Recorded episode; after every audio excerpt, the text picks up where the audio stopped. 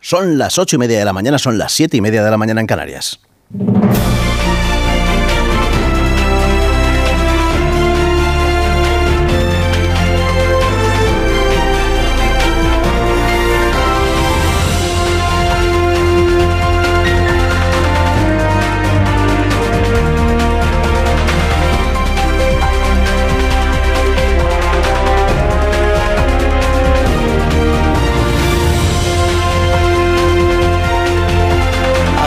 Y 20 en todas las emisoras de Onda Cero, contándoles cómo transcurre esta mañana.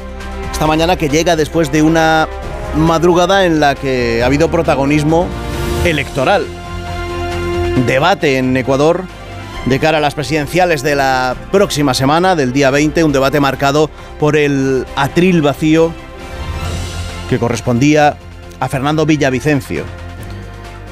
Lo primero en el debate, hablar de la violencia, hablar de la lucha contra el narcotráfico, contra el crimen organizado, en un debate que mirándolo con ojos desde aquí, ojos de España, pues se ve muy encorsetado.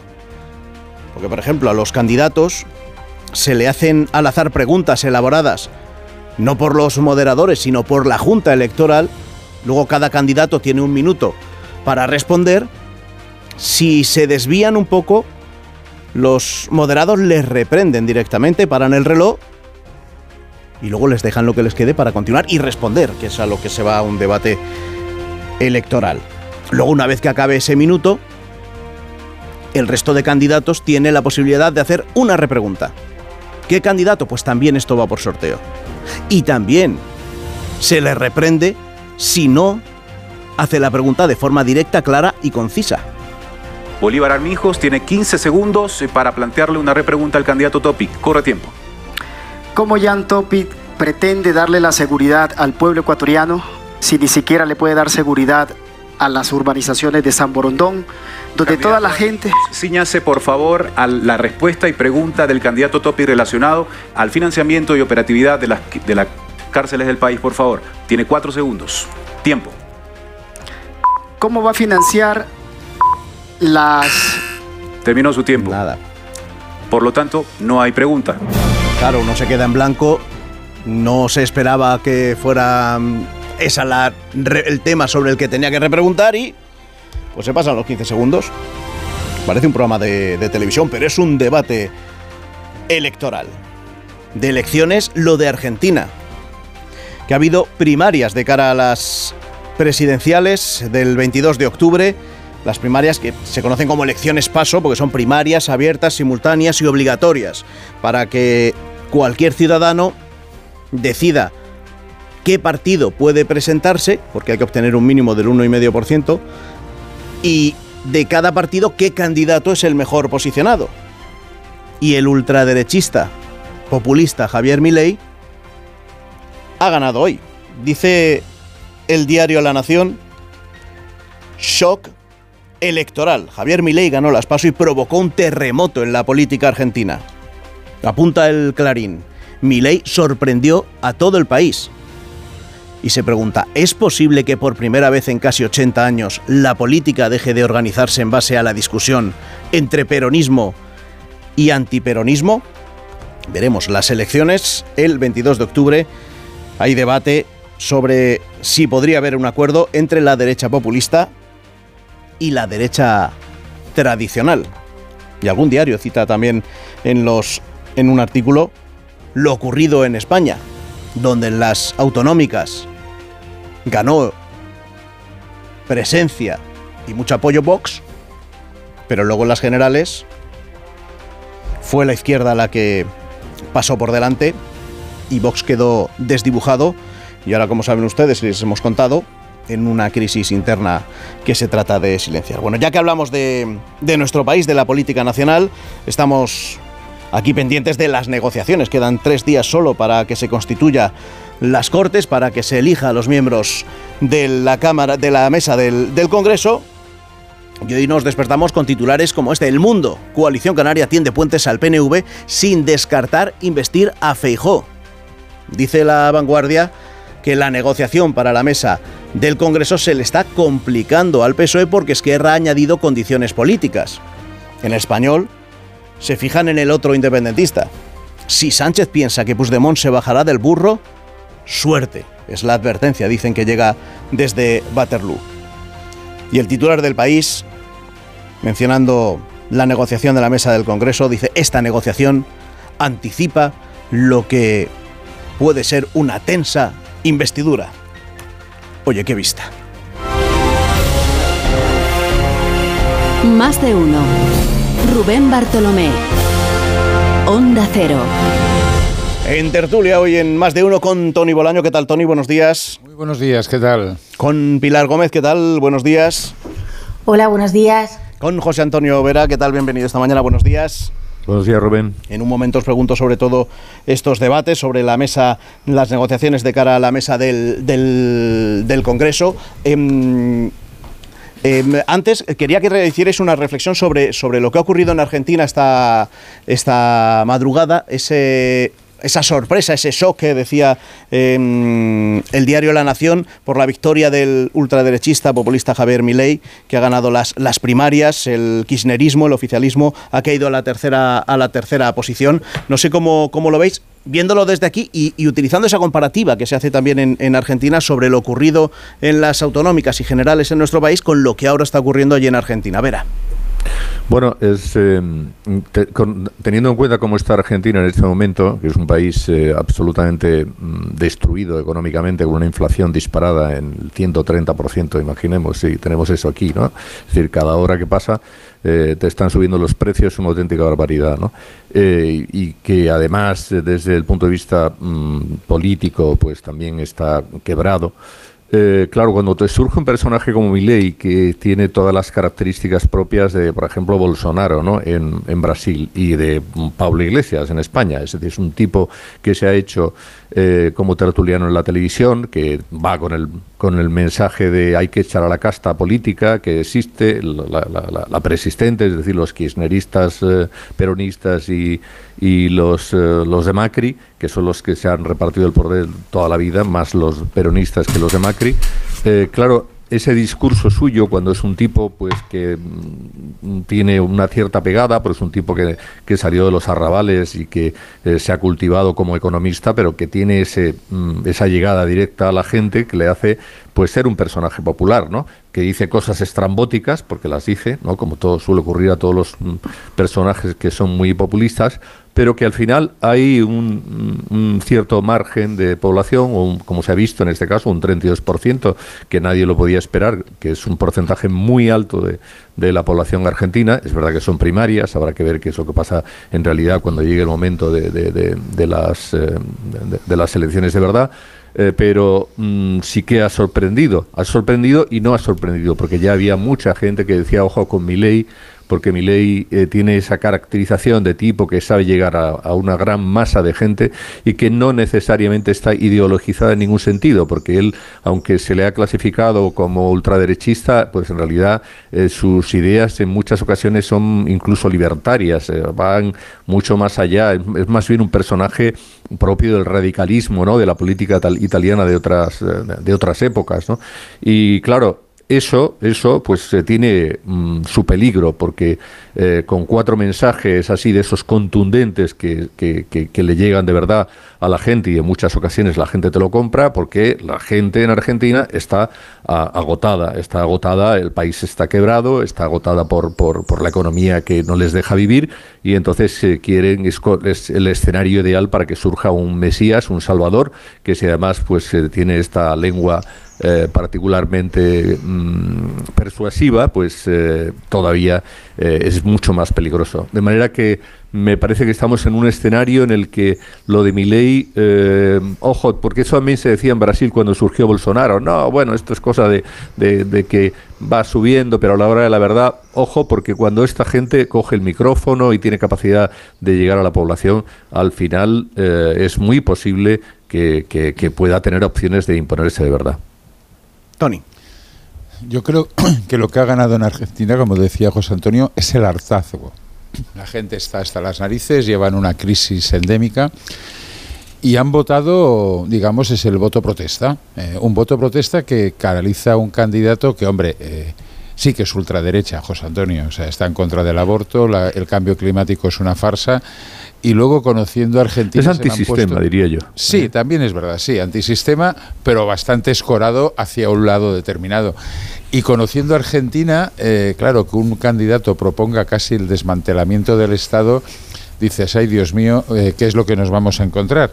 Pero bueno, esa es la realidad. O sea, el peronismo se ha quedado en tercera posición, ha quedado, eh, vamos, eh, hundido a, más de tres puntos. Y luego la coalición de derechas, que era la que en teoría tenía que ser la ganadora de estas, de estas eh, elecciones primarias, se ha quedado a más de dos puntos del, del candidato, con lo cual la situación se pone harto, harto complicada. y la verdad es que la situación en Argentina hace el resto. El caldo de cultivo para el voto protesta eh, este hombre lo, ha sabido recoger y bueno, va a ser un efecto Bolsonaro. Estoy contigo en el sentido de que eso de que, bueno, cuando lleguen las elecciones no ganará, bueno, bueno, bueno. O sea, la corriente mundial es que la ultraderecha o el anarcocapitalismo, como él se define, eh, se está imponiendo en muchos países. Y si no se impone de forma contundente, marca las políticas de ese país. Y lo hemos visto ahora en los países del norte de Europa, como Finlandia. Pilar. Em, yo creo que em, e, es importante ver un poco la, similitud que, tú planteabas también de, o, que se planteaba además eh, cuando ves un poco el perfil. Eh, el candidato argentino se identifica, dice que se identifica con, con los postulados de Vox y mm, a mí me, preocupa que mm, al final, eh, cuando hay este fallo eh, de los partidos tradicionales, en el caso de, Argentina es mucho más, porque estábamos hablando de dos bloques clarísimos y de em, lo que ha supuesto para Argentina el peronismo, al final em, acaban surgiendo estas figuras que, como bien decían tanto Tony como Vera, eh, empezamos a compartir a nivel global, es decir, esto está pasando em, en Europa del Norte, está pasando eh, en pasó con Trump pasó ya con Bolsonaro y ahora eh, lo en Italia lo estamos viendo en España Vox ahora ha frenado pero yo quería ir a, la parte de Vox por una por una eh, cosa que me parece muy importante de cara a lo que estamos viviendo ahora y a la legislatura que podemos acabar teniendo en, nuestro país, en España. ¿Por qué? Porque es verdad que las diferencias, por suerte, con Argentina son abismales, pero esta gente se crece en, la inestabilidad. Y al final, si los dos grandes partidos no son capaces en España eh, de, hacer o de buscar un marco estable, em, Vox ha bajado ahora en las eh, elecciones eh, generales, pero en Vox hubo un debate y explica un poco la, la crisis que ha habido, que precisamente el ala de Buxade defendía que Vox jamás debía entrar en un gobierno. Eh, y no debía entrar en un gobierno y, el ala de Buxader lo defiende desde antes de estos resultados. ¿Por qué? Porque consideran que eh, si, en, eh, si tú al PP, vamos a poner que hubieran podido sumar o sin sumar, si tú al PP lo tienes controlado en el caso de que el PP hubiera podido lograr una investidura eh, a través de iniciativas parlamentarias y demuestras que es un partido incapaz de dar respuesta a problemas que pueden ir teniendo la sociedad y que se puedan ir calentando, tipo la inmigración, tipo la inflación, tipo... Em, eh, el hecho de eh, tener más o menos un debate de estatal o no, es decir, decía Tony lo del Estado, que me parece una barbaridad, pero aquí es verdad que también aprovechar ese caldo un poco que hay con los eh, movimientos eh, independentistas o los partidos nacionalistas, Buxade siempre ha defendido que Vox podría acabar llegando a tener unas cifras capaz para gobernar. Yo eh, no, no sé si esto es verdad o no, pero es un poco ese camino, el camino a, y si hay una legislatura para ellos ahora de Sánchez teniendo que estar cada minuto pactando con Puigdemont, pues para, para Vox eso es estupendo, porque Vox lo que va a hacer es agitar continuamente eh, esa dependencia del independentismo eh, y al final esto, eh, cuando los países y los estados no están fuertes, calan estos discursos. Y, hace tiempo y Espinosa de los Monteros era de los que apostaba por pues una forma de política pues compartir en un diario mucho más tradicional pues que tenían que ser la muleta del PP o incluso a través de exigencias ir ganando poder.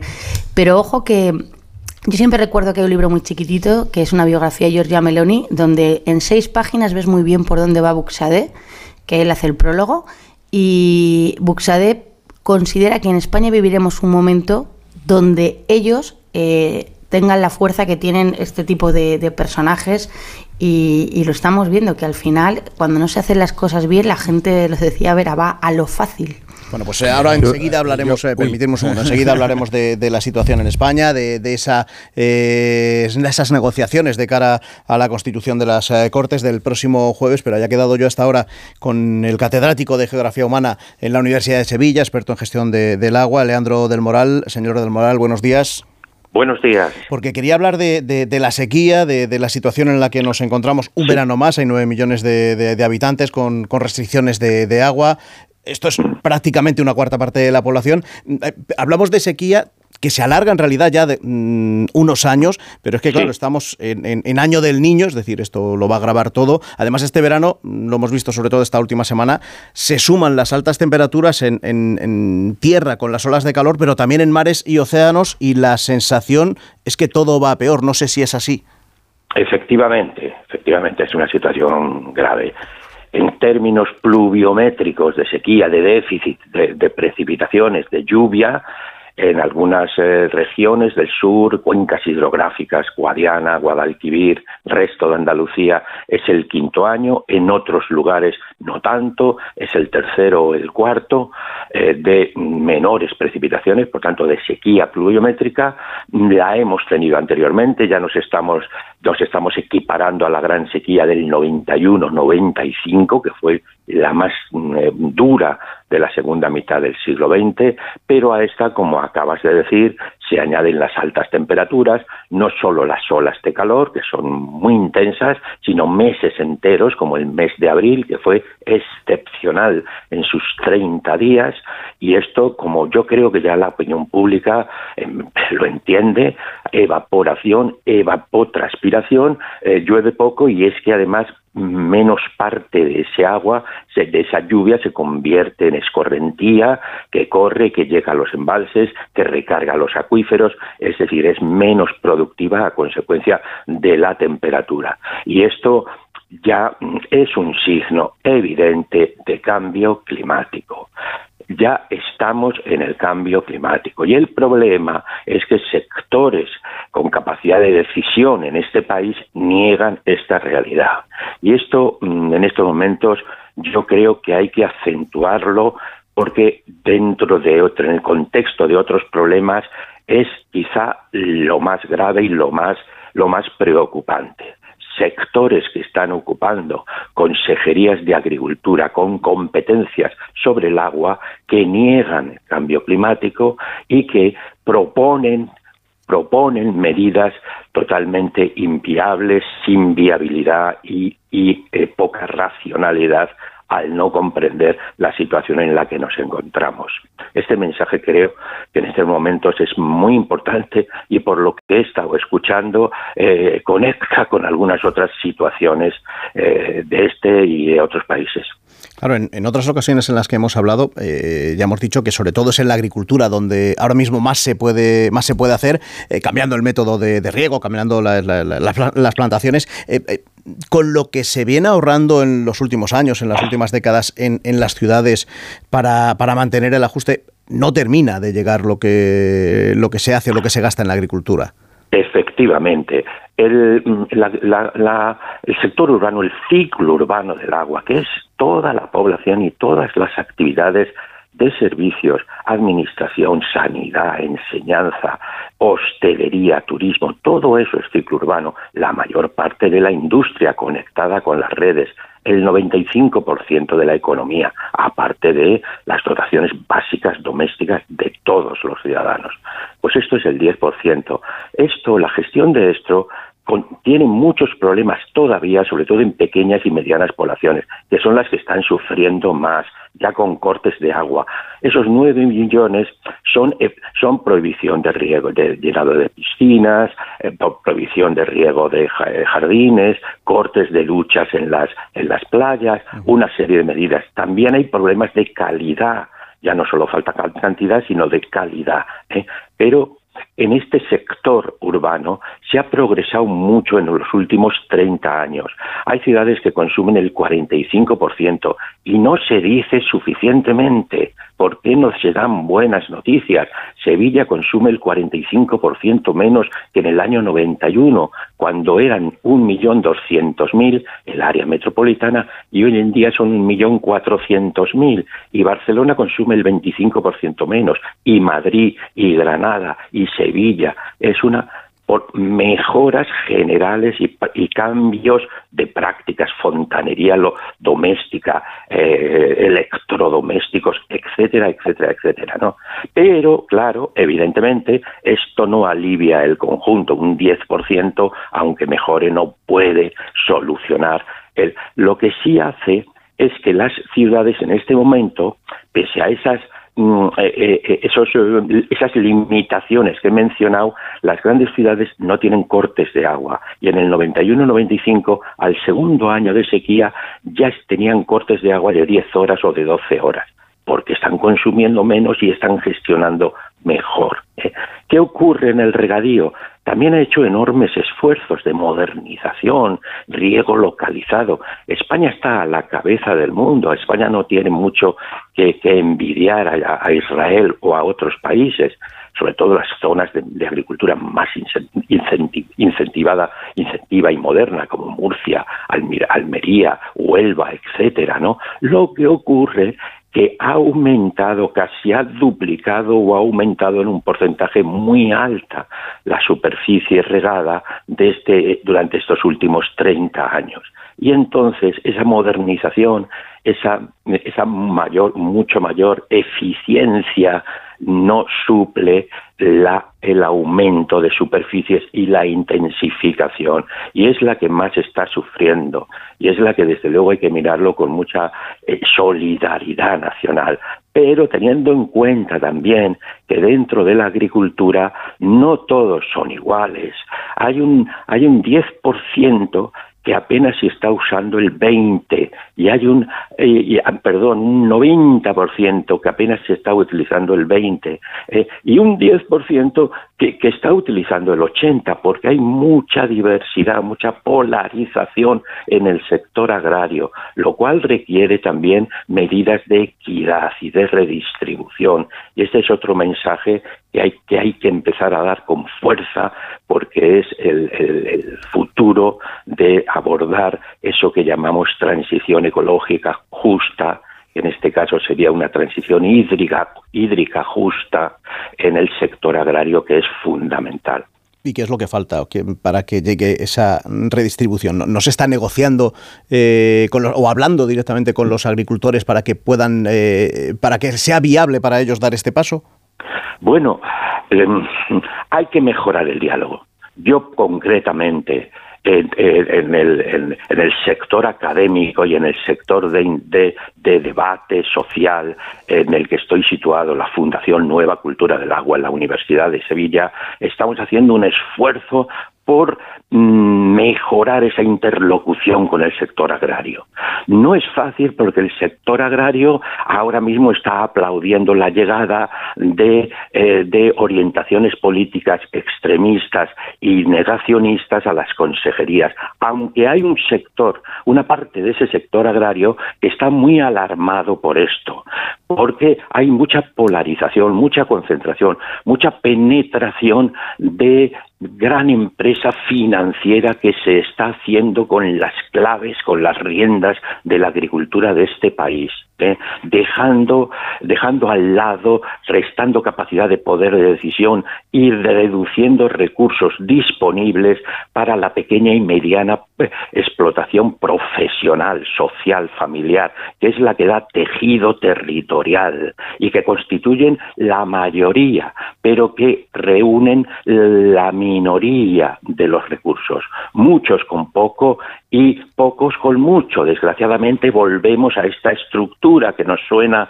tan clásica, aunque por supuesto no con el extensivismo, el extensionismo eh, antiguo, no, no, empresa, empresa pionera, empresa empresa moderna, empresa agresiva comercialmente, pero con una gran polarización y dejando atrás a una parte muy amplia del, tejido social agrario. ¿eh?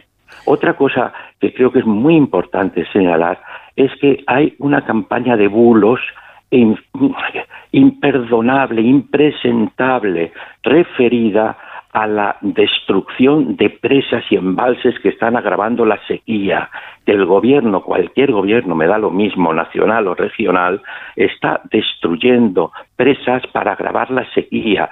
Creo que a gran parte de la, de la audiencia que esté en este momento escuchando este programa le ha llegado ya vídeos de este tipo. Quiero decirles que son absolutamente falsos, que tienen que ir a los tribunales para que se pongan claro las calumnias. Concretamente, ayer salió una nota de la Confederación Hidrográfica del Duero, cuyos técnicos se han puesto en pie frente a esta campaña que está calando y es una fake news, un bulo, como lo decimos en español tradicionalmente, pero tanto se meten con la, con la Confederación Hidrográfica como entran en el Guadalete, que depende de la Junta de Andalucía, y ponen unos vídeos falsos diciendo que se está desembalsando el embalse de, de Guadalcacín para hacer daño y para dejarlo vacío. Y, y ellos dos, con delante, con toda su, su, su, eh, eh, eh, cara expresando en vídeos que corren y alimentados por este ambiente de, de, de sazón, de desprestigio, mm, o cala tanto que es muy grave y que está en la línea de la, del negacionismo, porque por supuesto estos se suman al negacionismo y por supuesto estos se suman a que hay agua para todos, que no se quiere dar porque se quiere hacer daño, porque se quiere privatizar, porque los lobbies es tremendo. Seguro que ustedes los han visto también. Y eso es otro, otro problema que tenemos al que hay que combatir porque está, está perjudicando mucho la capacidad de racionalizar, de tratar con sensatez estos problemas. Y hay que denunciarlo. Leandro del Moral, catedrático de Geografía Humana en la Universidad de Sevilla, experto en gestión del agua. Gracias por, por estar esta mañana en más de uno. Muchas gracias a vosotros y un placer, aunque el tema sea tan problemático. Gracias. Gracias. Em, te quería saludar también a, Eloy Revilla, que es el director de la Estación Biológica de Doñana, porque es verdad que estos últimos días, hablando de sequía, con todo este debate que estamos teniendo sobre el uso o no del agua, hemos tenido, bueno, se ha dado la noticia de que se ha desecado la, laguna principal de, Doñana que ya ocurrió el año pasado y que vuelve y que vuelve a ocurrir. Eh, eh, señor Revilla, buenos días. Hola, buenos días. ¿Cómo estáis? Bien, ¿cómo, ¿cómo, de serio es el, es el aviso de que se haya desecado por segundo año consecutivo la laguna? ¿Es usted pesimista o, es, o mantiene ese optimismo que, que, en otras ocasiones le hemos escuchado? Pues es serio porque supone que hayan desaparecido las lagunas permanentes de un espacio natural que se caracteriza por las zonas húmedas como Doñana. Eh, ya no tenemos lagunas permanentes en Doñana. Lo que eh, fueron lagunas permanentes eh, desde un punto de vista histórico ahora mismo se han convertido en lagunas temporales. Y eso afecta a una serie de plantas y animales que ya no pueden residir en el, en el Parque Nacional y que van a tener muchos problemas, ¿no? incluyendo los propios Galápagos, por ejemplo, que, que ahora mismo las están pasando realmente mal, están pasándolo mal para, para poder pasar el verano sin tener un punto de agua permanente. Optimista o, o pesimista, la realidad te hace ser pesimista y, el paso de los meses también, pero si quieres levantarte cada, cada mañana e intentar ver de qué manera solucionar los problemas, pues tienes que tener un, algún resquicio, algo a, lo que agarrarte, ¿no? Hay que mantener el, optimismo siempre y cuando quede alguna posibilidad de, de revertir la situación, empezar a mejorarla, ¿no? ¿Y a qué se agarra y Revilla? Me agarro a que existe todavía tiempo. Ese tiempo que estamos gastando en mirar a, la pared, mirar hacia otro lado, en, hacer esa reconversión que, pedía Leandro del Moral hace un momento eh, con sus palabras, esa reconversión en, la demanda de agua que va a ocurrir, si eh, guste o no, es, digan lo que digan en distintos sectores, y la cuestión es cómo se va a producir, ¿no? en qué momento y de, y de qué manera y a qué coste, tanto ambiental como social. Ese es el, esa es la, la cuestión.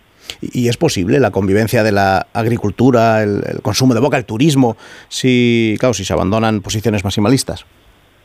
Claro que es posible eh, convivir, pero hay que ser eh, racional en cuanto a la, a la demanda que podemos permitirnos ¿no? en la situación actual. una parte muy importante del discurso que solemos oír es un discurso antiguo, es el, el, de que hay que escoger entre desarrollo y medio ambiente, que, que es o una cosa o la otra. La realidad no funciona así, la realidad es que la actividad humana ocurre en un medio ambiente eh, del que dependemos de una serie de servicios ecosistémicos y el propio agua es un servicio ecosistémico que recibimos del medio ambiente, no es algo que nosotros preparemos o construyamos con infraestructura o con, o con industria de depuración incluso. Dependemos de un ciclo del agua que, que, tenga un buen funcionamiento y por tanto la demanda de ajustarse a ese ciclo del agua, no nos guste o no. Es, es, fundamental ser conscientes de esto.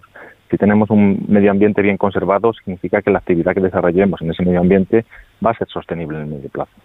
Entonces, hace falta hacer esa reconversión, hace falta planearla. Claro, escuchándole eh, a usted, escuchando a Leandro del, Moral, hablando de esa eh, redistribución, de, ese, eh, de, la necesidad de planear esa modernización del regadío, de replantearlo todo, me pregunto, en su caso, hablando de Doñana, ¿por qué se ha dejado de hablar ya de la situación de, Doñana, o por lo menos da esa sensación, esa sensación o casi, casi más, por qué se, se llevó el debate solo al terreno político hace unos meses? Esa es una buena pregunta, porque este es un, un asunto que lleva eh, más de dos décadas en la mesa, que sabíamos que íbamos a llegar a esta situación, que los planes de lo que había que hacer estaban bastante claros, que la reordenación, incluso la planificación, la, la, reorientación de toda la industria en la comarca también estaba diseñada y sin embargo por motivos políticos no se llevó a cabo en su momento, no se está llevando a cabo ahora y va a tener consecuencias eh, tanto medioambientales para Doñana como a, nivel social y a nivel también político, porque lógicamente tenemos una serie de legislación que hay que cumplir. No nos olvidemos que lo que está ocurriendo es ilegal. No estamos hablando de algo, algo eh, un conflicto nuevo generado eh, sin regulación, está regulado. Eh, por tanto, las consecuencias van a ser múltiples y, no se actúa por, por, el supuesto coste político que, dentro del planeamiento en la toma de decisiones, que es habitual, que funciona con escalas de tiempo muy cortas. Estamos hablando de que se toman decisiones siempre pensando en las siguientes elecciones y tenemos unas elecciones de a los seis meses otras y a los seis meses siguientes otras. No se actúa. Eh, se da la patada hacia adelante y, seguimos en las mismas. Esa es la, esa es la realidad. Es triste, porque, como te digo, el medio ambiente sufre, sufre mucho, pero también la sociedad. Los agricultores que dependen de esos recursos eh, se, les se les hacen promesas que son falsas y lo que se genera es una situación que se vuelve cada vez más difícil de solucionar. Pues a ver si estas llamadas de atención que nos está haciendo de nuevo insistentemente la, naturaleza, el medio ambiente, pues es em, recogida ya por, por los eh, dirigentes eh, políticos para sentarse todos ya a debatir una solución, no a debatir solo eh, y a lanzarse cuitas, cuitas políticas y podemos ver el futuro con, más optimismo. Eloy Revilla, director de, de la Estación Biológica de Doñana, gracias por estar esta mañana en Más de Uno. Un abrazo. Brevemente os pregunto, Tony Pilar Veras, si mm, alguna opinión al respecto. Pilar. Pues eh, la verdad que eh, el panorama es muy preocupante y, lo que comentaban em, sobre eh, las restricciones, los bulos, yo creo que más o menos todos, yo me he estado moviendo estos días y, a mí me preocupa que hay zonas, bueno, concretamente en Guadalajara, un pueblo que, yo llevo yendo desde pequeña y que siempre ha tenido muchísimo agua, hay cortes de agua, cortes de agua por la noche en, un pueblo que es verdad que como ocurre en muchos sitios la, población eh, se dispara, pero que eh, está siempre eh, rodeado de naturaleza, con río, con un depósito que, que era suficiente y ahora a mí me, llamó la atención eh, decir, bueno, si hasta aquí, en esto que es un reducto, es un pueblo enano que en Guadalajara, estamos así, em, la frase tan categórica de el cambio climático ha llegado, que te decía el, el profesor, em, creo que cada vez lo vemos todos más, más cerca. Y es muy preocupante lo que hablábamos antes. Em, precisamente eh, a la vez que está ocurriendo esto, hay eh, liderazgos que tienen cada vez más apoyos que niegan el cambio climático. Y si se niega el cambio climático es imposible eh, tomar una serie de medidas que se tienen que empezar a tomar, porque yo he estado en el sur, ahora estoy en el norte, y, vas viendo las temperaturas en el sur son disparadas, pero es que en el norte está nublado, ¿eh? porque en el norte siempre está nublado, pero eh, hace muchísimo calor. La temperatura del agua es eh, muy superior a, a, otros años y se está produciendo también ese cambio de dónde hace la gente las vacaciones, huyendo del calor y al final todo eso eh, afecta porque los recursos hídricos son cada vez menores, pero también los utilizamos de otra forma. Y, y a mí me parece que el tema del agua eh, es fundamental y nuestros políticos no están en eso. Tony. Sí. A ver, yo creo que, que hemos de ser aquello consecuentes. Eh, empezábamos el programa hablando de Argentina, un señor que ha ganado las elecciones que niega el cambio climático, que es un invento de la izquierda, literalmente. Y luego el profesor ha estado muy respetuoso. Pero ¿quiénes son los padres de estos vídeos que dicen que se están destrozando presas y pantanos? Se llama Vox, este partido. Vox que lo ha utilizado en campaña electoral, no me estoy inventando nada, y sus, eh, y sus candidatos han defendido esto, cuando lo que se está haciendo es una reestructuración de pequeños, de pequeños saltos de agua, pero no se está destrozando el sistema de embalses hídricos. Pero bueno, eso va bien, eso va bien. Y se está diciendo que hay agua de sobras, pero que hay algunos que la controlan y que luego, claro, ¿para qué vamos a tener aquello controles sobre los animales? Léase normativa de la Junta de Castilla y León eh, que quería ser mucho más laxa y que se tuvo que frenar en seco. Bueno, es que esta es la realidad. Esta es la realidad. Y tú, Rubén, le preguntabas ahora al director de, de Doñana que, hombre, ¿por qué la, eh, siempre se llevaba el tema al debate político? Es que el agua es política. El agua es política. Y en este país es un, eh, es un debate que siempre saltan chispas porque es aquello que hay de lo mío. ¿Qué hay de lo mío? Eh, fijaros en, el, en, en, esta semana pasada, gobierno de Aragón, trasvase del Ebro, tachín, tachín, tachín. No existe el trasvase del Ebro, porque los dos partidos que pactan, los tres partidos que pactan el gobierno, dos están en contra del trasvase, unos muy activamente, el Partido Aragonés Regionalista, otro, bueno, eh, tocando el violín, el señor, el señor Azcón, y hay otro que es totalmente partidario de la interconexión de cuencas. Bueno, ese es el gran debate, pero luego eh, creo que hay que, que, hay que empezar a, a, utilizar la tecnología, que la tenemos. España es uno de los países más avanzados. Por ejemplo, o sea, hay problemas de agua en muchas zonas, menos en el Levante. Pues hombre, el Levante es una de las zonas donde crece la población de forma exponencial. ¿Por qué? Porque se han utilizado eh, nuevas formas de reutilización de agua, se están eh, mejorando las, las, instalaciones, que ese es otro de los déficits que tenemos. O sea, tenemos pérdidas de agua que en algunas zonas alcanzan el 30% porque las cañerías son del año de la catapum y habría que empezar a modernizar todo eso. Eso significa inversión, como mínimo. Tenemos un montón de desaladoras que en un momento era la gran solución, la gran solución, y se han quedado pues eso, como una, una, muestra de decoración. ¿Por qué? Porque eh, poner en marcha las desaladoras es caro energéticamente. Pero bueno, en Barcelona, si no es por la desaladora del Prat, en estos momentos estaríamos sudando tinta china, aparte de otras mejoras que se han hecho en la red. O sea, el problema es un problema político. Y hay un partido negacionista en este país que arrastra a otro. Esa es la situación que tenemos en estos momentos. Y bueno, luego a la hora de afrontar el tema, hay algunos que les, eh, les duele pisar callos, pero es que fíjate, Rubén, gobernar es pisar callos muchas veces.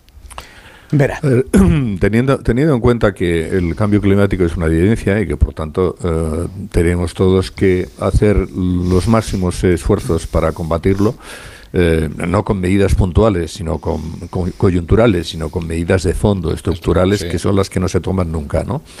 Eh, también es una evidencia que en España siempre ha habido sequía y además ha habido sequía de las brutales, ¿no? Por eso en la época de Franco se construyeron tantos embalses y a la sequía se le llamaba la pertinaz sequía, ¿no? Yo he tenido, y supongo que la mayor parte de nosotros, yo he tenido episodios de restricciones de agua en Madrid, hemos tenido episodios en los que no podíamos regar eh, ni en determinadas horas no teníamos eh, acceso al agua, pues porque había restricciones y porque había una sequía que evidentemente es algo recurrente en nuestro país porque siempre ha sido así. Por eso efectivamente se hicieron tantos embalses. Somos el país que tiene más embalses de toda la Unión Europea, pero no es verdad lo que dice el señor Leandro del Moral cuando dice que es mentira que se estén destruyendo embalses en España. Eso es, eso sí que es una gran mentira. Si ahora echa uno un vistazo a, a las polémicas que hay sobre la presa de los Peñascales en Madrid, es porque la Confederación Hidrográfica que se ocupa de la zona de Madrid decidió que es una presa que hay que derribar eh, de aquí al año 25. En Teruel está el caso de la presa de los Toranes, a la que se opuso el Partido Socialista porque consideraba que era una auténtica barbaridad y además a, la que se ha opuesto Teruel existe. Y en, y, en, y en Extremadura hay una presa gigante que se llama la presa de Valdecaballeros, que también va a ser, va a ser, o en principio estaba previsto que fuera destrozada, que fuera eliminada. Eh, y que justamente el gobierno socialista de Vara se opuso a ello y por eso había, mm, digamos, en este momento, pues un stand-by a ver qué es lo que puede suceder en el, en el futuro.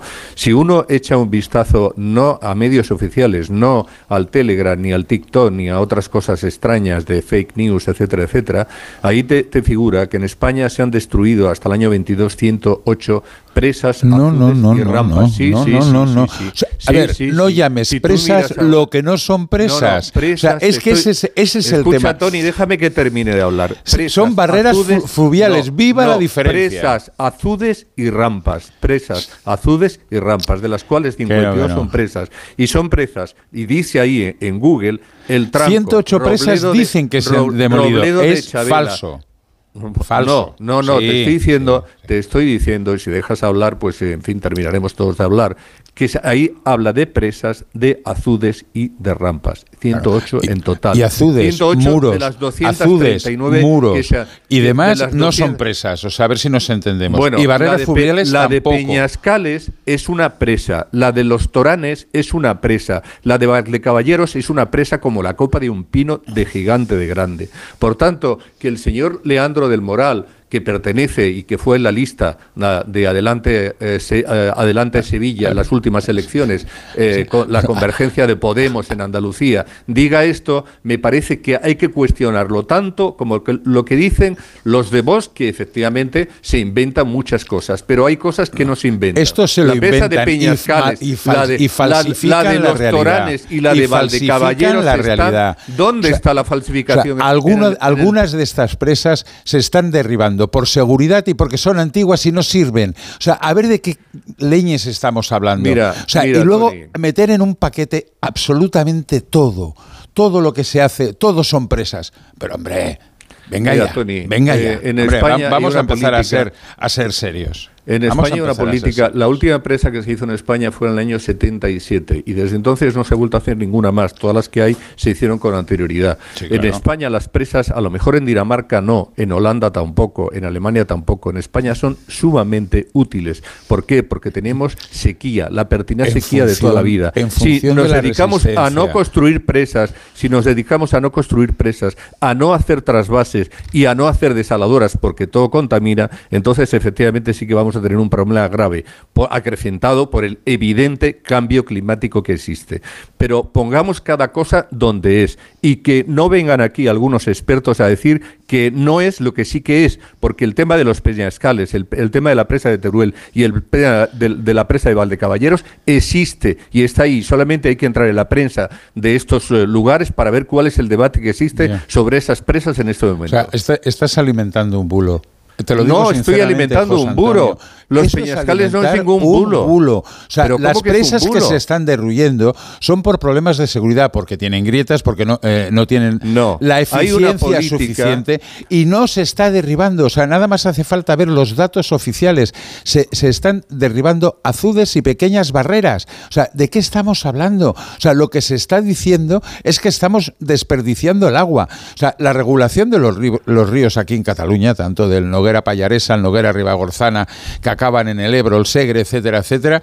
O sea, está regulada por un montón de embalses. Eso impide, eso impide eh, controlar la, que, que no haya sequía en Cataluña. No, no porque las presas sirven para determinadas cosas, no sirven para solucionar la sequía. Y soltar toda esa barbaridad de que se han destruido no sé cuántas eh, presas cada año, Hombre, por favor, por favor. Sea, No, no, ya sí, está sí. bien, te lo digo sinceramente, José. Antonio, no. Pero que, pero que no me, que, pero qué me vas a decir, Tony, que la presa de los Peñascales, la presa de los Toranes, la presa de Valdecaballeros se van a destruir y eso está Del aprobado por, la- 2007 por el gobierno, por el, 2018 por el gobierno del señor Sánchez. El 0,3% de las bueno, presas es que me estás en este diciendo periodo. cosas, me estás diciendo cosas que no son 0,3%. verdad, Hombre, que no son Bueno, verdad. perdona, Hay no, presas pero que se van a yo creo, destruir. yo creo, y o sea, si habláis a la vez no se entiende Y algunas nada. presas no se han llenado ni tan siquiera al 100% en Tony, su Tony, puñetera Tony, Tony. vida. Si, habláis, si habláis a la vez, lógicamente no nos, no pero yo creo que esto es muestra precisamente del sentimiento que levanta la lucha contra, contra la sequía y quizá la prueba de que lo principal es que los grandes partidos de nuestro país deberían sentarse y, y pactar la solución para lo que puede venir en un futuro y poner eh, sus opiniones eh, sobre la mesa y en lugar de debatir, intentar negociar y llegar a una solución. Son las 9 y cuarto, las 8 y cuarto en Canarias, tenemos muchas más cosas eh, también muy vivas que debatir en esta tertulia. En un momento, seguimos en más de uno. Más de uno. Más de uno en Onda Cero. En tertulia con Tony Bolaño, con Pilar Gómez, con José Antonio Vera, hablando de la sequía, de las posiciones de cada partido y de la negociación, que quedan días todavía, hasta la constitución de las Cortes, hasta la mm, configuración de la mesa del Congreso. El fin de semana nos deja esta propuesta directa del presidente canario, de Fernando Clavijo, para que el PNV sea quien presida este órgano de control de la Cámara Baja, que no hizo nada de gracia a Yolanda Díaz, según manifestó ella, y tampoco parece haber hecho mucha al PSOE, según está dejando, está dejando caer Sotoboche. No sé cómo veis vosotros esta posibilidad. Y la de la negociación con quien, con quien al final debe decidir eh, Tony, que es eh, y que se está haciendo el duro. Bueno, yo creo que lo, más eh, significativo de estos días es el silencio absoluto que estamos viendo en algunos partidos. El Partido Nacionalista Vasco no ha respirado después de la entrevista que ayer publicó la, Vanguardia, donde el presidente canario, Fernando Clavijo, abonaba la idea de que en la entrevista literalmente dice una presidencia, la presidencia o una vicepresidencia para el PNV. Eh, pa- hay que ser hay que ser claros. A partir de ahí se ha destapado la caja de los truenos, pero insisto, aparte de alguna salida de banco de alguno que no tiene ni idea de cómo van las negociaciones, pero que quiere tener protagonismo, estoy hablando del diputado de Junts, Tony Castellá, que se salió por la por la tangente. Junts está en silencio sepulcral, que está poniendo de los nervios a Esquerra Republicana que si el viernes daba por hecho que iba a apoyar eh, las propuestas de la izquierda en el Congreso de los Diputados, ayer se sacaron de la manga una comisión de investigación del caso Pegasus que a mí me parece esotérica, no, lo siguiente, porque si los tribunales la han tenido que descartar porque no tienen información, porque Israel se niega, pues imaginaros en el Congreso de los Diputados, podría ser aquello una orgía pagana. Bueno, mm, el Partido Socialista sigue en sus 13, mantiene también la, la discreción, con lo cual esto no sé exactamente qué es lo que quiere decir, pero que están avanzando las, las negociaciones. Y una cosa es, lo decía la semana pasada Rubén y algunos de mis compañeros me decían que, que ni hablar, una cosa es la negociación de la mesa, punto uno, que puede dar pistas o no, porque el siguiente paso, la negociación, digamos, de un programa de investidura o de una investidura, eh, estamos hablando de otra, de otra feria. Pero antes Pilar lanzaba, eh, ponía el dedo en la llaga de- desde mi punto de vista, que es el modelo territorial. El modelo de- territorial de la derecha es uno, el modelo territorial de la izquierda es otro, pero, pero la izquierda tiene que, utilizando la terminología de Vox, entrar en una guerra cultural y defender que España es un modelo diferente del que plantea la derecha. Y a las pruebas me remito, los resultados electorales, al margen de las negociaciones de pactos, etcétera, etcétera, las- la izquierda y la periferia ganan a la derecha. Bueno, pues alguno tendría que tomar nota y me estoy refiriendo al Palacio de la Moncloa y tomar la iniciativa. ¿Por qué tiene que tener la iniciativa Junts per Catalunya? No la tuvo con los eh, indultos Esquerra Republicana y está en estos momentos Esquerra como está. Mm, bueno, pues oye, eh, es cuestión de poner encima de la mesa tus planteamientos e ir a la confrontación. O sea, si la izquierda cede como ha cedido durante muchos años a los planteamientos territoriales de la derecha, al final acabará perdiendo. Mm, si no lo hace, pues bueno, hay una posibilidad de dar la vuelta a la tortilla. Dices tú que, que eh, Moncloa, un segundo, eh, Pilar, dices tú que Ah. Moncloa que dé el, dé el paso adelante. Hoy, creo que era el, el español, o no sé si era el confidencial, que informaba que ya ha habido un encuentro personal, una reunión entre Bolaños y Miriam Nogueras, y que, y que el ministro de la, de la presidencia se sorprendió bastante porque, porque comprobó que Junts lo que dice, o lo que hace saber públicamente, que es que va a ir hasta el final con su eh, petición de referéndum y amnistía, también lo mantiene de forma, de forma privada. Bueno, mm, yo no sé de dónde han sacado la fuente de información, también te lo digo. En- por porque no sueltan, en Junts. no sueltan prenda. Cada uno ya- No sueltan prenda. Y al final, no nos engañemos, eh, me parece que era el confidencial. eh, en esta semana decía que al final todo o el país, el país era el confidencial, ahora ya la verdad es que me pierdo, que todo pasa por Puigdemont. O sea, los negociadores de, de Junts en estos momentos se llama Carlas Puigdemont. Miriam Noguera, eh, Nogueras, como mucho, es el correo del zar. ¿Vale? Pero el que al final va a decidir y va a tomar las decisiones se llama Carles Puigdemont. Veremos lo que hace. Ayer un dirigente de Junts me decía que hay un 90% de posibilidades de que no haya pacto de investidura. Y la siguiente pregunta, bueno, ¿y la mesa? Bueno, la mesa es diferente. Bueno, vamos a mantener aquí la, la, la tensión hasta, hasta el final. Y yo tengo que reconocer que Fernando Clavijo ha jugado bien sus cartas, porque el valor del diputado canario es importante, pero la, la entrevista de La Vanguardia publicada ayer, eh, digamos, le ha dado todo, todo el protagonismo. Pero insisto, el PNV, silencio más que absoluto. Pilar, que te corté antes. No, que mm, eh, comparto eh, con, con Tony, además es eh, importante eh, el separar la, lo que ocurre en la mesa del Congreso que de la investidura, porque aparte lo- los partidos así lo hacen y, y Moncloa, que es en este momento, o Sánchez el que tiene mayores opciones, eh, lo ha separado en todas las negociaciones. ¿Por qué? Porque yo creo que, y, y estoy con Tony, que son planes totalmente diferentes y que además aquí eh, los partidos que tienen como el de Puigdemont eh, eh, en su mano eh, decantarlo, hay que recordar que esto es una votación secreta que luego al final eh, se sabe, pero que pueden perfectamente eh, jugar a, a la sorpresa, me refiero.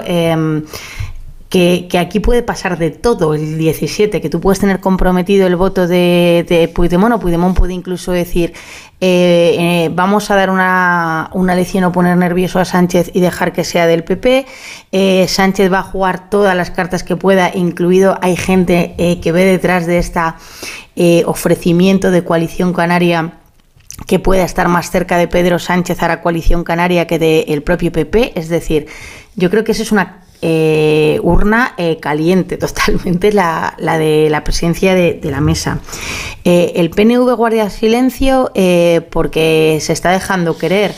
Hay una diferencia eh, eh, con el PP, el PNV puede sacar mucho más porque depende todo de él y Sánchez sí es verdad que tiene que eh, mediar y ver un poco qué da uno para que otro no ofenda. Es decir, hace unos días recuerdo que todos, e incluso públicamente RC decía que esto de la mesa a ellos les daba igual porque no era la mesa de su parlamento, que ellos con dos comisiones como tenían eh, la anterior legislatura iría bien y de repente eh, como pues Jun se deja querer y ahora el PNV también, pues RC se puede quedar descolocado.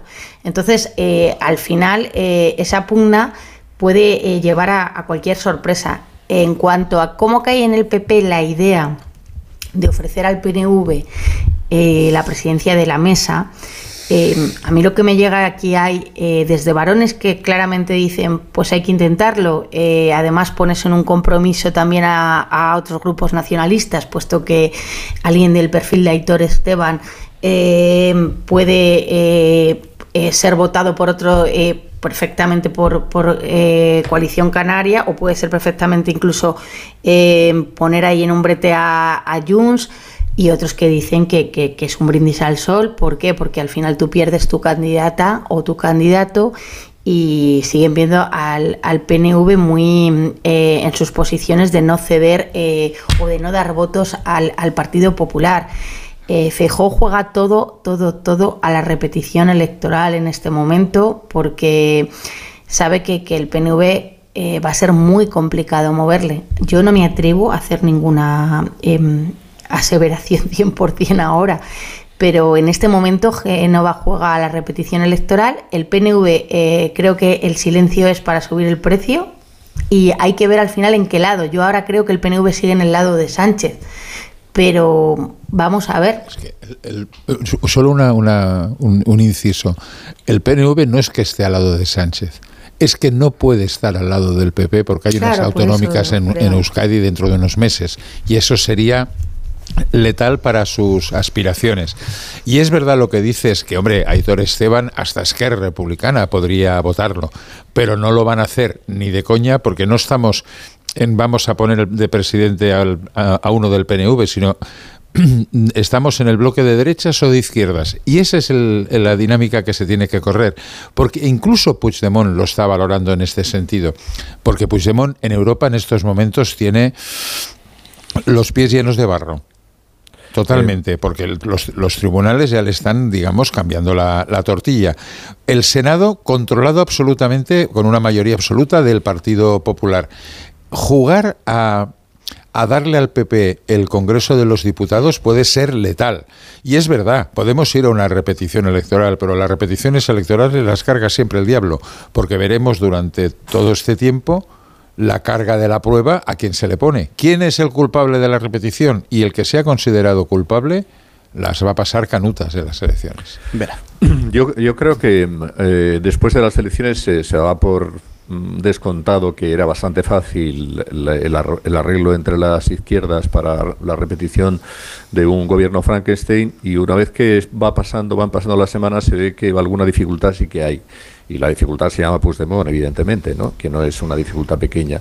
Con relación al tema de la, de la mesa, mm, hombre, yo creo que sí que el, PP puede decir siempre es mejor tener a una persona que sea nuestra que, que, a, que a Héctor Esteban, ¿no? a quien sea el candidato del Partido Nacionalista Vasco. Pero también puedo hacer una lectura, que es que siempre será mejor tener a uno del PNV que no a uno del PSOE o de otros partidos coligados con el PSOE y la izquierda Frankenstein. ¿no? Eh, por tanto, mm, a mí no me parecería nada eh, extraño desde el punto de vista pragmático que el PP decidiera, pues muy bien, le vamos a hacer un guiño al PNV, le vamos a dar la mesa, la, presidencia del, de las Cortes y, y, bueno, a lo mejor resulta que de esa manera se consigue, no digo el apoyo porque es complicado, pero a lo mejor se consigue la abstención que mm, también tiene eh, cierto valor para una investidura eh, hipotética de Núñez Fijo. En cualquier caso es muy complicado y me parece que el aroma de repetición de electoral se está empezando a instalar. Antes casi no se hablaba de esto, ya se empieza a hablar. ¿Por qué? Es muy, es muy difícil lo de, lo de Puigdemont. Puigdemont, decía el otro día el periódico de Casimiro, Casimiro García Vadillo que eh, le van a hacer mear sangre al señor Sánchez, porque le tiene una cierta manía, le tiene ha hablado de él en términos eh, poco eh, favorables y, y, lo más importante probablemente de todo lo que ha trascendido es que el que quiera negociar con él tiene que ir a Waterloo. Es decir, no es, no, no, sí, en Madrid se verá lo que se vea, pero la negociación hay que hacerla allí, donde está él, ¿eh? que es el, rey, que es el que eh, él va a decidir qué es lo que va a pasar en la política española y está encantado de, de, haberse conocido.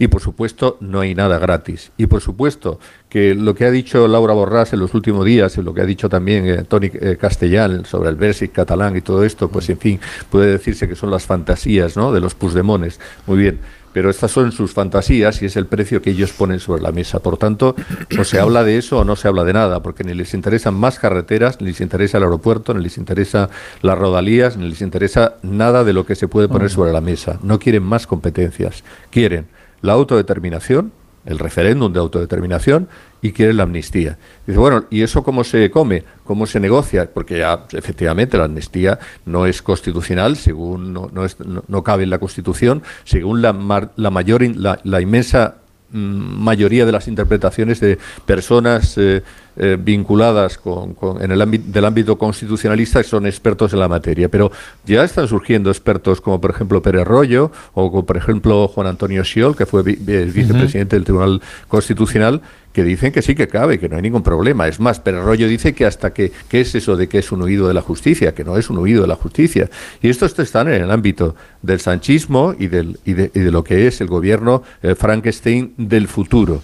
Y bueno, mm, ya sabemos que como la principal caracterización de, de Sánchez en la osadía él puede estar dispuesto a negociar con eso y en mandar a Waterloo, a los, ya los ha mandado antes, ¿no? a, los, a los mensajeros relevantes que tenga que enviar para poder llegar a algún tipo de acuerdo.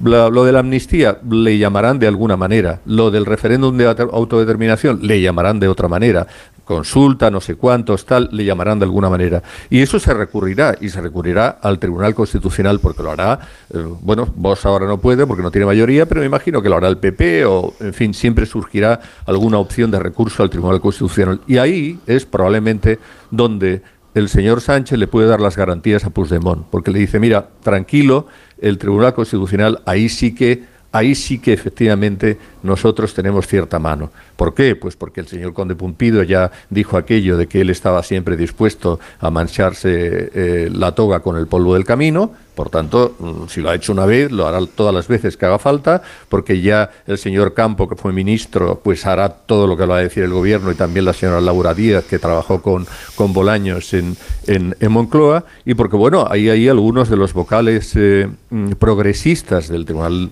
Constitucional, como por, por ejemplo la señora María Luisa Balaguer, que defiende la teoría esta del constructivismo que se llama, ¿no? Que es que hay que ir más allá de la ley, es decir, que para interpretar la ley ya están los ordenadores, que se le das al ordenador y ya te dice el ordenador. No, no, hay que ir más allá de lo que dice la ley.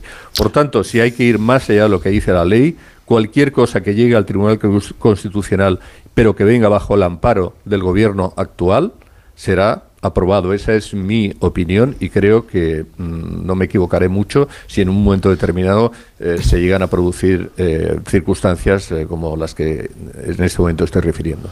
Yo antes cuando hablaba de, guerra cultural, estoy de acuerdo con lo que dices, José Antonio.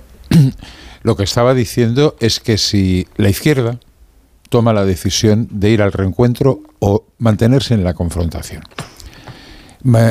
ir al reencuentro fue lo que desequilibró a los independentistas eh, en el año 21. Bueno, mm, se puede ir por esa línea, pero tiene que llevar la bandera la izquierda. Estoy hablando del, del presidente del gobierno. Porque las tablas de la ley, aquellas que conocimos cuando nos, nos, nos enseñaban la Biblia, eran de piedra y la piedra se suele poder romper.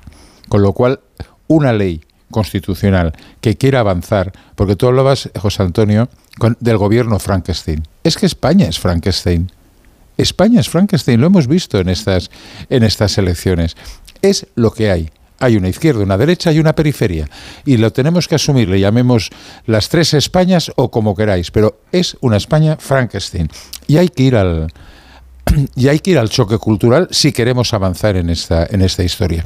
Y luego el otro día publicaba un artículo en La Razón, haciendo un poco de coña, pero me fijé en una frase del libro de Miguel de Cervantes, del Quijote donde Sancho decía ni quito ni pongo rey, pero ayudo a mi señor y en este caso el señor soy yo. Cuando Quijote, el de Don Quijote le quiso zumbar una manita de palos a cuenta de, poder salvar a Dulcinea de su de su eh, control, ¿no? O sea, de, de su embrujo. Con lo cual, esta es la situación de Puigdemont. Él no pone ni quita rey, pero tiene que salvarse él. Él en Europa no está bien. Su partido su partido, en Cataluña, en caso de una repetición electoral, no está para tirar cohetes. O sea, los datos de Puigdemont en estas últimas elecciones, 300.000 votos, son los peores que han tenido. Los peores. Pero sigue teniendo un cuerpo electoral absolutamente fiel. Pero él no quiere ganar Madrid. Él quiere ganar Cataluña. Él quiere crear las condiciones para poder presentarse dentro de dos años. Y ahí yo creo que estará, estará la clave. Si hay una ley de amnistía, es verdad lo que tú dices, que hay expertos por un lado y por otro que dicen que sí, que no y demás, bueno, pues habrá que hacer el debate. ¿Por qué no? ¿Por qué no? Pongamos...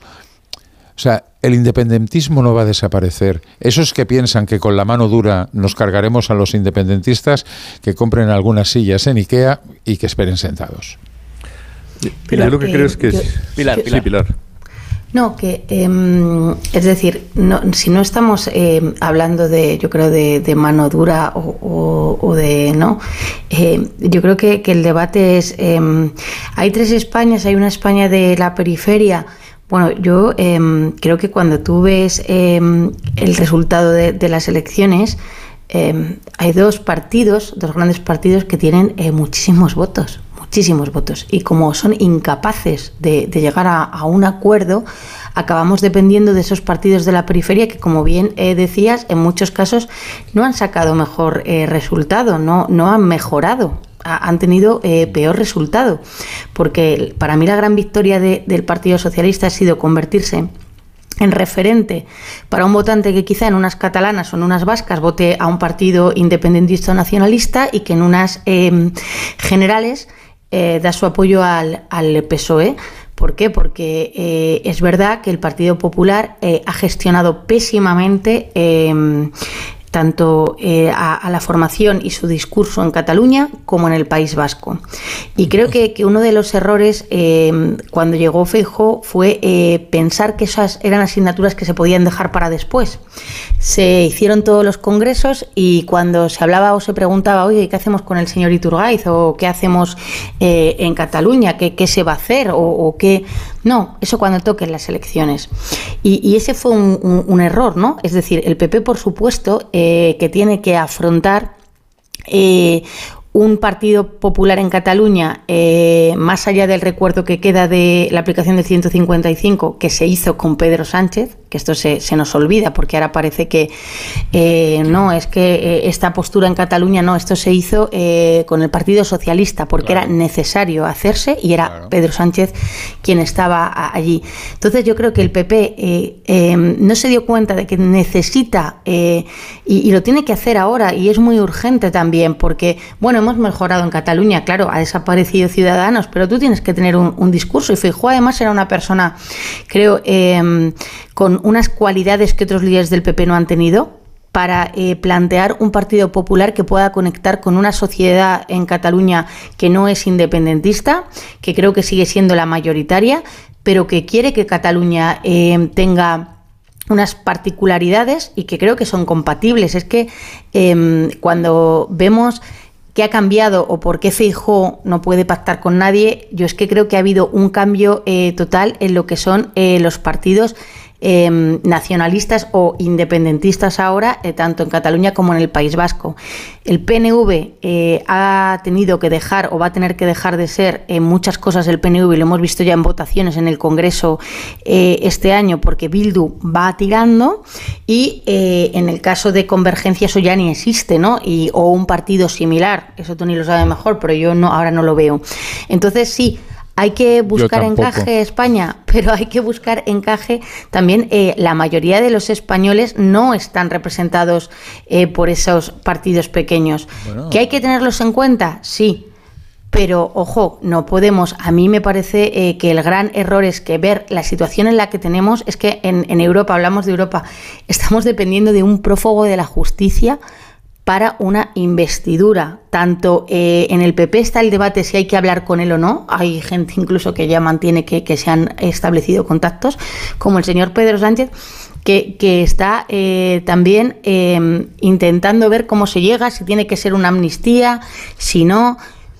Eh, a mí de verdad me parece que cuando entonces, ¿qué situación tenemos que tener para que hablen los dos grandes partidos? Y me da igual, ¿hay que inventar algo? Pues hay que inventar algo. Hay que dar un paso más. Si aquí hace unos años era impensable, yo recuerdo lo de, uy, una repetición electoral, qué miedo, qué frío, uy, que el rey tiene que proponer ahora un candidato, uy, que Rajoy ha dicho que no va a la investidura. ¿Os acordáis? Aquellas cosas eran abismos. y al final se hicieron. Pues ha llegado el momento de empezar a mover las piezas de otra forma, porque a mí de verdad eh, me parece que no. los eh, diputados, ¿cuántos son? ¿Cuántos votos son los siete diputados o los seis del señor Puigdemont o de RC frente, frente a los votantes del Partido Socialista y del Partido Popular? El Partido Popular que ha ganado los votantes del Partido Socialista. Es decir, si estos dos partidos son incapaces de em, articular fórmulas, pues eh, acabaremos con señores como el de em, el de Argentina y diremos un día, ¿qué hacemos aquí hablando de si el aborto es legal o no? ¿Qué hacemos aquí hablando del Estado? ¿Qué hacemos aquí hablando del cambio climático? Sí, pero vamos a ver, Pilar. Eh, ese discurso de que los dos grandes partidos tienen que ponerse de acuerdo. El problema es que hay un gran partido que tú decías eh, literalmente que no ha gestionado bien lo de Cataluña y Euskadi. Depende de cómo se mire. El Partido Popular ha gestionado bien Cataluña y Euskadi para agitar el voto fuera de, de esas dos comunidades. En esas comunidades, o sea, tiene dos diputados en Euskadi y seis en Cataluña. Seis en Cataluña. Es un partido, eh, actualmente en el, en el Parlamento encima tiene tres. O sea, es un partido testimonial. Un partido no puede gobernar España de espalda a unos territorios, pero el problema es su modelo de España. Prefieren seguir agitando la confrontación antes que dar pasos adelante. El 155 se aprueba con el Partido Popular y el Partido Socialista y, estirando de, la cuerda ciudadanos, porque eh, muy, muy españoles, muy españoles, pero bueno, a la hora de la verdad les temblaron las piernas. Pero bueno, el 155 ya vimos cómo salió. Ya vimos cómo salió. No salió bien. Si queremos vencer al independentismo, lo hemos de vencer en las urnas. Y venciendo el independentismo en las urnas es arrebatándole el victimismo. Ya sé que en esto José Antonio me, zumbará cuando ahora le toque la palabra, pero es la única manera es la única manera de quitarles las herramientas que están agitando. El Estado es malo, el PP y el PSOE es lo mismo. Bueno, pues o hacerles el, irrelevantes.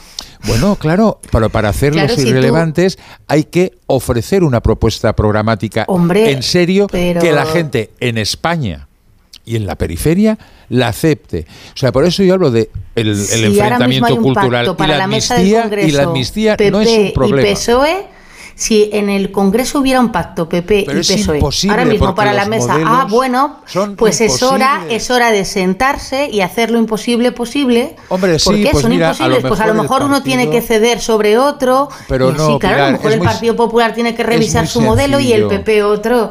Es, muy, sencillo. Mira, seguramente aquí Puigdemont ya no tendría nada que decir pero, eh, RC tampoco, el PNV tampoco. Sería es muy que es fácil. Así, es que les estamos dando, les estamos dando demasiado poder. Pero, y entonces al final yo digo que ¿cuántos votos suman PP y PSOE? A ver, sería mucho más ¿Cuántos fácil españoles que el Partido Popular, que el Partido Popular hiciera un ejercicio de mm, de análisis de la situación como hizo el Partido Conservador de Canadá. El Partido Conservador de Canadá no utiliza el independentismo quebequés para crecer en el resto del, territorio canadiense. El Partido Popular sí. Y eso, eso es el gran error de la derecha española. Pero si anclarse, yo anclarse en un modelo. No, catalanismo constitucionalista. Pero no, no, no, no, no, Aquí lo que es importante es que la derecha española cambie de chip. Bueno, y que, la izquierda, y que la izquierda española, más bien el Partido Socialista, eh, también cambie. Sea más, sea más agresivo y vaya más para adelante. Es la única manera de dar la vuelta. Mi opinión es, mi opinión es que eh, si tú ahora mismo fuesen capaces de llegar a un acuerdo con el Partido Socialista, el Partido Popular eh, para repartirse los cargos del Congreso, no tendríamos, Puigdemont ya nadie nos preocuparía que nos pida la amnistía, que el PNV nos pida si el trigo eh, o no, pues que el PNV tenga su problema Ah, bueno, bueno, yo a lo mejor vivo los el PP está intentando con todo, está intentando pactar con el PNV sabiendo que el PNV no quiere ir con ellos ni a la vuelta a la Imposible, si no, no, si yo digo, si yo aquí culpo tanto al PP como al PSOE, aunque he de decir que el PSOE con Pedro Sánchez eh, dejó claro que tiene otro camino, que es muy respetable, porque además él ha hecho otro camino. Pero eh, digo, que luego no nos llevemos las manos a la cabeza cuando estemos aquí eh, hablando de eh, que Vox de repente eh, se dispara o que surge otro partido o que porque cuando se va al caos, al final la gente Sí, Yo pero bueno, Vox no ha conseguido, ha conseguido ninguno de sus objetivos y veremos qué es lo que pasa a partir de ahora. Bueno, tenía una oferta sobre la mesa, Vera, para zumbar, si así lo desea, a Tony Bolaño. con, José Antonio seguro. No, no, no, no, no, me parece muy razonable. Otra como la del agua, no, ¿eh? no. me parece muy razonable todo lo que planteas eh, desde tu punto de vista, como es lógico. Yo creo que el, planteamiento de tratar de llegar a un acuerdo en asuntos básicos entre el PSOE y el PP, eso sería revolucionario y todo el mundo en España lo aplaudiría, no todo el mundo, pero una inmensa mayoría de los ciudadanos, eso es evidente. Pero bueno, podían empezar por algo fundamental, que es decir, mira, con Puigdemont no no, porque esto es una ignominia para el Estado, es una ignominia para los partidos, para los españoles, es para la justicia. Un señor que ha huido de la justicia, que se metió en el maletero y que ahora vive como un zar ahí en Waterloo, pagado, por cierto, por todos los españoles, porque el dinero con el que paga la casa y todas las demás cuestiones, pues salen por una parte del Parlamento Europeo, que es el que le da el sueldo, pero por otra parte también todos los gastos de tal vienen de la Generalitat de Cataluña como expresidente que, que, ha sido. ¿no? Eh, entonces, lo primero, con este señor que nos va a chantajear, no.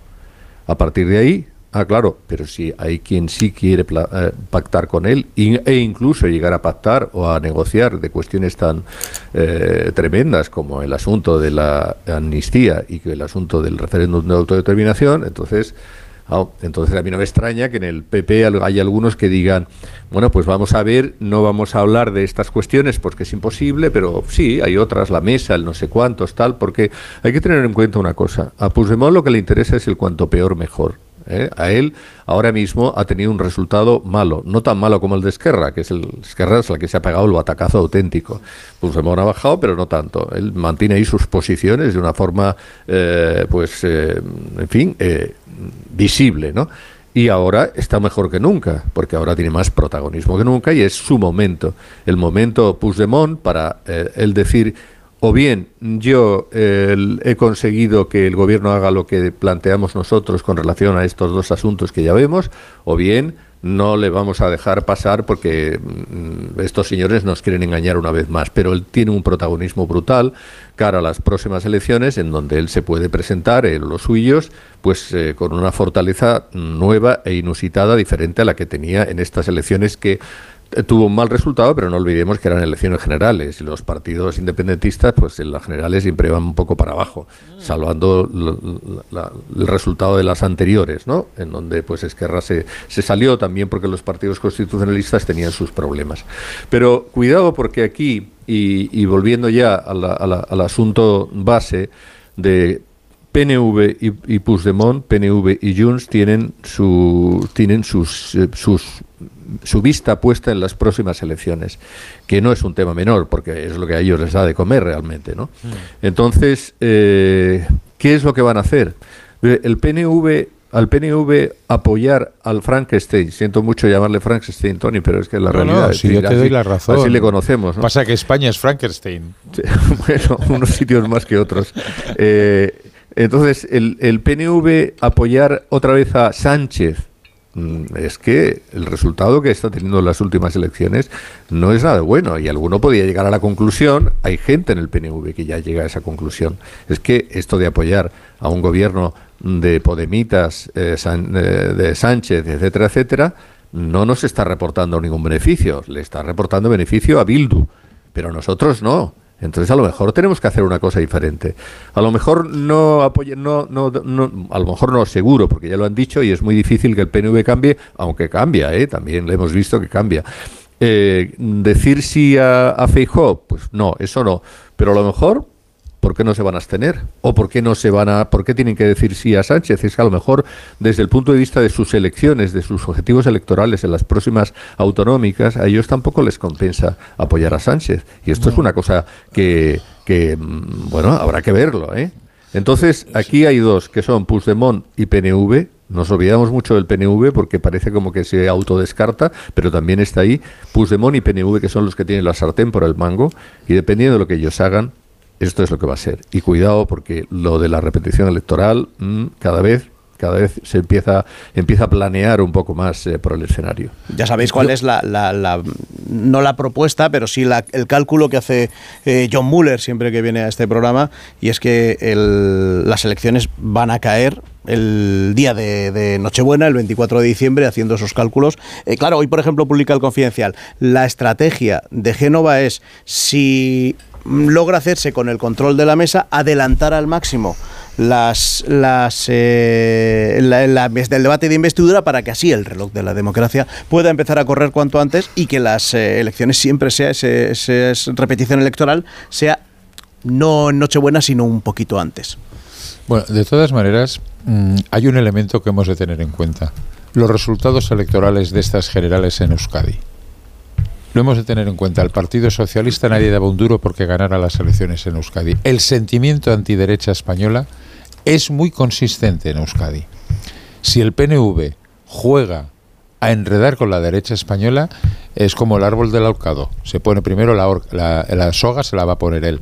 No creo que esté en esa tesitura porque además hay un cambio generacional en Euskadi que está eh, poniendo el- al, al PNV en un brete porque, a ver, ahora lo voy a decir de una forma y no quiero ser eh, peyorativo, pero el PNV para muchos eh, jóvenes eh, vascos se está convirtiendo en una especie de partido viejuno. Y eh, ligado eso a la derecha española sería demoledor. Yo no creo que el PNV juegue a eso. ¿Que el PNV va a tener un miembro en la mesa? Yo no tengo ninguna duda. Igual que va a tener un, eh, un grupo parlamentario Esquerra Republicana, igual que va a tener un grupo parlamentario Junts per Catalunya. Pues veremos, Tony, a ver qué ocurre. Está por aquí Alicia, que ha dicho, oye, está esto tan animado que vengo a traeros unos Callahan. Pues en este caso, para ellos no, porque no se han portado muy allá. Vaya Pero por Dios. sí para Vamos. los más La pequeños. reprimenda, diles. Yo me he portado muy bien, ¿eh? Hay que prepararse para la vuelta al cole. Los zapatos gorila son los más resistentes para todas las aventuras de los peques. Los zapatos gorila están fabricados con pieles naturales y materiales de máxima calidad, con plantillas extraíbles, punteras reforzadas, cierre de velcro y forros transpirables. Son los mejores zapatos del mercado para los más pequeños. Están a la venta desde 1942 y por supuesto en la web gorila.com y en las mejores zapaterías. Pues Tony Pilar, Vera, gracias por estar con nosotros esta mañana. Ahora una pequeñísima pausa, luego la información y después más, más de uno con Begoña Gómez de la Fuente. Chao a todos. Hasta luego. Buen día. Chao. Dios.